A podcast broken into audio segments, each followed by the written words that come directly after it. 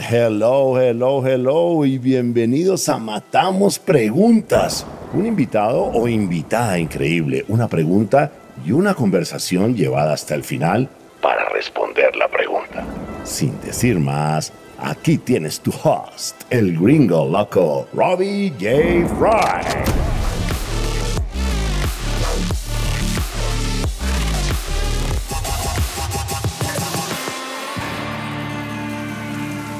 Hola, hola, hola, ¿cómo estás? Bienvenidos a Matamos Preguntas. Mi invitado es un gran amigo y un hombre espectacular. Se llama Esteban Molina Cárdenas, Site Manager en Global Medellín, Ecuador. Y la pregunta que matamos es, ¿cómo digitalizar cultura para escalar cultura?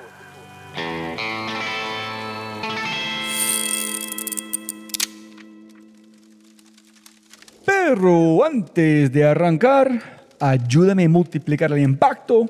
Te matamos preguntas regalando una reseña en Spotify o en tu player favorito. Y cuenta al mundo que amas matamos preguntas. Y lo más importante, quiero celebrar las empresas que hacen posible este podcast. Mr. Esteban, la pregunta que me encantaría matar contigo porque amo esta pregunta es cómo digitalizar cultura para escalar cultura. Por favor. Hay una historia muy bonita. Global en un momento empezó a crecer y las personas iban sumando porque pues ha sido una empresa que ha crecido un montón muy rápido. La dificultad mayor era poder, primero, saber quiénes son las personas que dentro de la organización como que conectan con el otro más, de alguna manera. Y después también quiénes son los que están teniendo éxitos en los proyectos. En la medida en que uno va creciendo, y me pasó cuando empezamos acá en Medellín hace 10 años, que fuimos 5 el primer día, pero a la vuelta de 3 años éramos casi 400, 500. Entonces fuimos creciendo mucho y a los 3 años ya éramos 500. Entonces uno, esa sensación de cercanía se te va perdiendo con el volumen. Entonces ya llega casos donde a ustedes, pues a mí me saludan y yo sé que es Glover porque me dice, hey, parce, ¿qué más? ¿Cómo vas? Y se le ve la actitud, pero ya no sé cómo se llaman.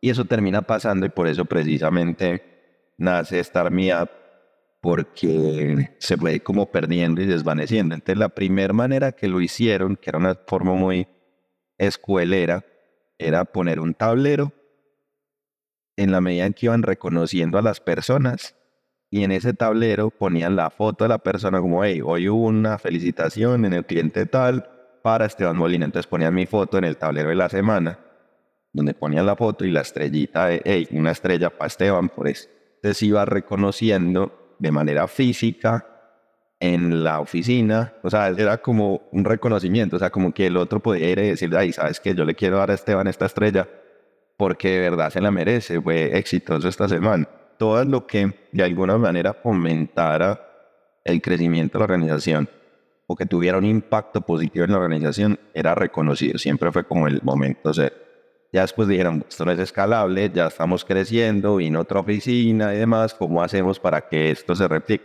Y ahí sí empezar, bueno, ¿qué es lo que quisiera tener una persona cuando entra a la plataforma? ¿Qué es lo que quisiera alguien conocer del otro a través de una plataforma. Entonces empezar a responderse esas preguntas. Eso poco a poco fue tomando forma y en el primer momento era reconocer una, con una estrellita la misma cosa que está en el tablero, a llevarla a una plataforma, simplemente a reconocer con una estrellita. De alguna manera siempre fue distribuido en las diferentes oficinas, porque siempre ha sido así la organización. un proyecto lo atiende cinco o seis personas, no necesariamente todos están sentados en el mismo lugar y eso permite pues también esa interconexión de diferentes oficinas y ahí entra ese reconocimiento. Hay algo que es muy propio dentro de la empresa, que son los valores y los valores son, digamos, muy propios de la cultura y propios de esa cultura de, de amigos. Entonces esos valores de alguna manera tienen que quedar conectados. Entonces, haciendo un doble clic, como decimos nosotros los técnicos, es como la acción de reconocimiento partió desde un valor. Entonces, eso de que el cliente te felicitó es porque hiciste algo tan bueno que merece un, un reconocimiento al cliente. Entonces fuiste excelente en lo que hiciste. Y poco a poco eso fue creciendo a tal nivel llegó a ser una herramienta de tanto éxito que uno empieza que ya hoy, por ejemplo, para mí es una herramienta completamente necesaria para yo poder entender quiénes son las personas de Medellín que me mueven la cultura. Por ejemplo, nosotros tuvimos después de pandemia, digamos, esos momentos tan difíciles de venga, ¿cómo empiezo yo a volver a conectar con el tejido de las personas después de un año y medio de estar encerrados? ¿Cómo volvemos a empezar a conectar con el otro? Entonces, personas que tuvieron pérdidas de familiares, personas que sufrieron pérdidas de compañeros, pues de todo como que entran en un estado emocional complicado y cómo hacer para conectar con ellos. La herramienta Roy es excepcional porque entonces nos dimos cuenta que si bien vos como organización puedes ir y decir y tocar la puerta a fulanito, parce, nosotros sabemos que tuviste una pérdida, te acompañamos, y hay toda una organización poniéndose el servicio, pero aún así es difícil porque la organización no es una persona, es, es un ente abstracto. Puede hacer mucho, pero igual sigue siendo muy difícil. Finalmente el toque lo a la persona. Si no había esa confianza con nosotros o con la persona de, de, gestión humana o con alguno, con su líder, con ese contacto fuerte, como que no alcanzaba a romper ese conectar. La herramienta tuvo un, valor muy importante porque entonces empezamos a encontrar personas que eran tan amigos de todos que era muy fácil a través de ellos empezar a conectar. Y ahí nos dimos cuenta que esos son los cultural ambassadors es el que nosotros identificamos en la herramienta, el que conectaba con varios, era cercano, le puede hablar de una manera cercana. Entonces fue una manera de poder volver a acercar a ese Glover que estaba pasando por un momento difícil a través de una persona que identificamos en una herramienta, de cómo llevamos, por eso partía desde la conversación inicial, cómo aterrizamos todo un proceso que es tan humano y es completamente más abstracto desde el humano cruzarlo de alguna manera digitalmente para poder conectar con el otro. Al final de la frase que tira tanto Giver, que es humanizando la organización, y es, es eso, es de alguna manera una historia que quería contarte acerca de ese proceso mental, pero como conecta culturalmente. Eso es brutal. Entonces yo entiendo 100% fue emergente. Cada paso fue algo emergente, no planeado. Y, no, y eso tiene tanto de largo como de ancho, porque pues ya cuando vos haces un tema digital, si vos estás enfocado y estás como dirigiendo ese crecimiento de la plataforma como con un propósito claro y definido, es difícil que te perdas. Porque hay otro, digamos, defecto, entre comillas, que tenemos, sobre todo los técnicos y los que trabajamos mucho en tecnología, y tenemos ese palo más técnico, desarrollo y demás, es que empezamos a enamorarnos de la tecnología y no tanto de la solución. Entonces empezamos, uy, salió inteligencia artificial, ChatGPT, entonces pongámosle Y entonces los NFTs, entonces pongámosle Y el metaverso, entonces hagamos el reconocimiento del metaverso. Entonces empezás como a enamorarte de la solución desde lo técnico, pero no necesariamente tiene sentido desde lo práctico, desde el propósito. Entonces en ese aspecto, digamos, otra gran ventaja que ha tenido esa visión de la organización, pues el feedback continuo de cada uno de los lugares. Es qué me funciona a mí, qué no me funciona de esto, y eso va de vuelta al equipo pues que está continuamente mejorando e implementando cosas que, que van como en la mano de ese propósito. Entonces la data, la data que se ha generado es data profunda.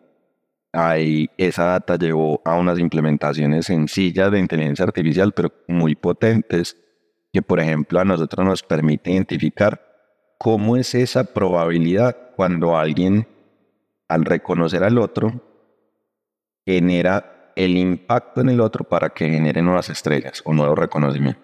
Entonces hemos encontrado personas que sabemos que son, por ejemplo, tuvimos el caso en Chile de un chico que se llama Justo y Justo llegó a ser uno de los más reconocidos de la organización porque cada vez que lanzaba estrellas a los que se las mandaban generaba como otra ola, la manera como lo hacía, el impacto, el momento, el por qué.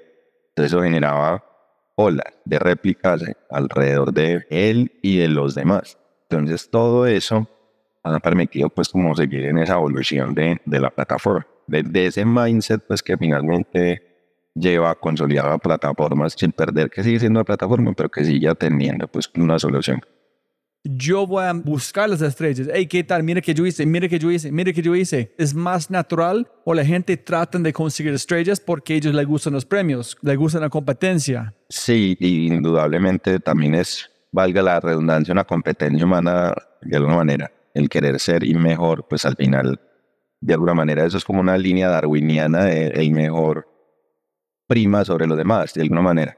Y cuando vos empezás a promoverte y a pedir estrellas, hay como una autorregulación de la misma gente. Tiene sentido yo reconocerte a vos porque me lo estás pidiendo que te reconozca. Entonces no te doy la estrella porque no, porque es genuino y siempre como que la conversación es genuina. Es más, te tengo otra historia de estas de cultura que, que pasó a través de, ese, de este mindset. Imagínate que tuvimos el caso de un chico muy nuevo de payroll que entró y mm, estaba probando el sistema y le estaban enseñando aquí tal, se genera la nómina, plim, pam, pum. Caso que él en sus pruebas mandó un correo a toda la empresa donde le decía que le habían pagado el día que no era, por un saldo que no era. Entonces vos no te imaginas y pran, y eso fue a todo el mundo. Y entonces nosotros nos dimos cuenta, entonces salimos con un comunicado, fuimos y dijimos, venga, un error de, pues un fe de ratas, esto fue un correo que se fue, pero pues las condiciones siguen siendo las mismas, no ha cambiado nada. Entonces la gente entendió que había pasado, o sea, sin decir que este pelado se había equivocado, había hecho algo que no debía hacer, simplemente entre líneas entendió que el chico había cometido un error en sus primeros momentos. La gente empezó todos a reconocerlos en la herramienta, parce, no importa, todos hemos pasado por ahí, bienvenido, estamos para hoy, y empezó a haber una ola de crecimiento en reconocimientos al chico, cosa que el chico llegó a tener en un día más estrellas de reconocimiento que Martín, el Martín igual del presidente. En un día, el amor de toda una compañía expresada a través de las estrellas.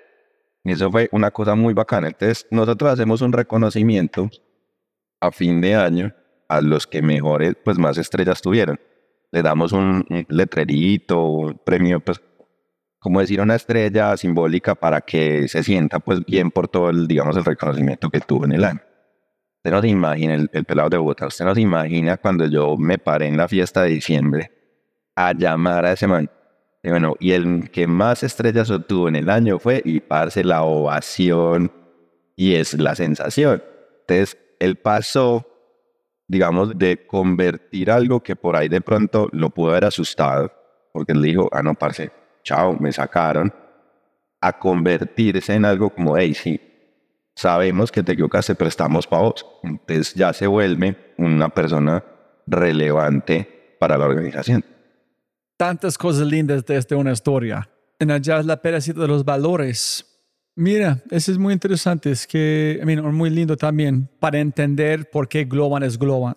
Yo de verdad nunca he escuchado ninguna persona hablar mal de Globan. Nadie, ni una persona. No he escuchado mala fama. Entonces, si la gente con una mala cultura están construyendo los proyectos exponenciales de otras empresas grandes, estos valores van a ser como permeables hasta la parte de arriba en otras empresas, entre un efecto exponencial en cultura de otros mundos, en otras culturas, porque la gente construye la tecnología no tiene los valores, ¿no? Entonces, qué lindo que el mundo, yo creo que el mundo AI fue esperando una empresa como Globant. No sé si me salgo el molde de Globant también en, en, un, en un aspecto ya personal y es que yo veo ahora con todo este tema de inteligencia artificial, como en el mundo y demás, inclusive, por ejemplo, ahorita me estoy leyendo Frankenstein, el nuevo Prometeo de Mary Shelley, y me hizo pensar en, en, el concepto de la inteligencia artificial, el impacto de vos como creador, de la ética que hay detrás en eso y asumir la responsabilidad. Entonces yo decía, como me declaro en oposición, no porque no crea que la inteligencia artificial es importante para cambiar vidas, sino porque si nos ubicamos en el contexto humano, y valoramos lo que es ser humano, podemos identificar lo que decía ahorita, cuáles son las soluciones pequeñas o necesarias para seguir siendo humano, en vez de enfocarnos en la evolución, en el impacto, en hacer que la inteligencia artificial sea buena y cada vez mejor, porque si nos seguimos enfocando en eso, lo que termina pasando es el desfase Por ejemplo, he escuchado una conversación del creador de OpenAI y de todo esto, y le hacía una pregunta, ¿usted se imaginó el impacto de su creación? Más o menos por la misma línea de lo que estaba hablando del, libro. Y decía, no, yo sabía que era grande, pero no sabía que iba a ser tan grande. Al final, yo solamente creo la herramienta. Las implementaciones de la herramienta vienen después. Luego no soy responsable del impacto de la misma herramienta mal implementada. Entonces, pienso quedarme en este espacio donde enfoquémonos en lo humano, en lo que verdaderamente tiene sentido. Y mientras tengamos la cabeza puesta en lo humano, seguramente la construcción de la inteligencia artificial va a ser beneficiosa y no vamos a dejar de ser humano. Mientras que nos vamos yendo, como lo que decía ahorita, enamorándonos de la solución, metiendo de tecnología a eso, volviéndola más robusta, pues mejor estar desde esta orilla. Listo, Esteban. Siempre gana más plata, más tiempo. Qué placer. El tiempo pasa rápido, hermano. Qué buenas historias. Muchas gracias. No, pero bacana la conversación. Ante a vos por el espacio y la invitación. Si te gozaste este podcast y te gustaría escuchar más, ojalá que sí, por favor, déjame saber qué invitados, qué temas y qué preguntas te gustaría que matemos. Déjame un mensaje aquí, sí, en Spotify o en cualquiera de mis redes sociales usando arroba robijfry. Y también, si quieres la versión extendida de este podcast, debes ser un miembro de Quinto y puedes encontrar todo en quinto.ai, k i n n t -O Muchas gracias por escuchar y siempre puedes ganar más plata, pero no más tiempo. Chau, chau, chau.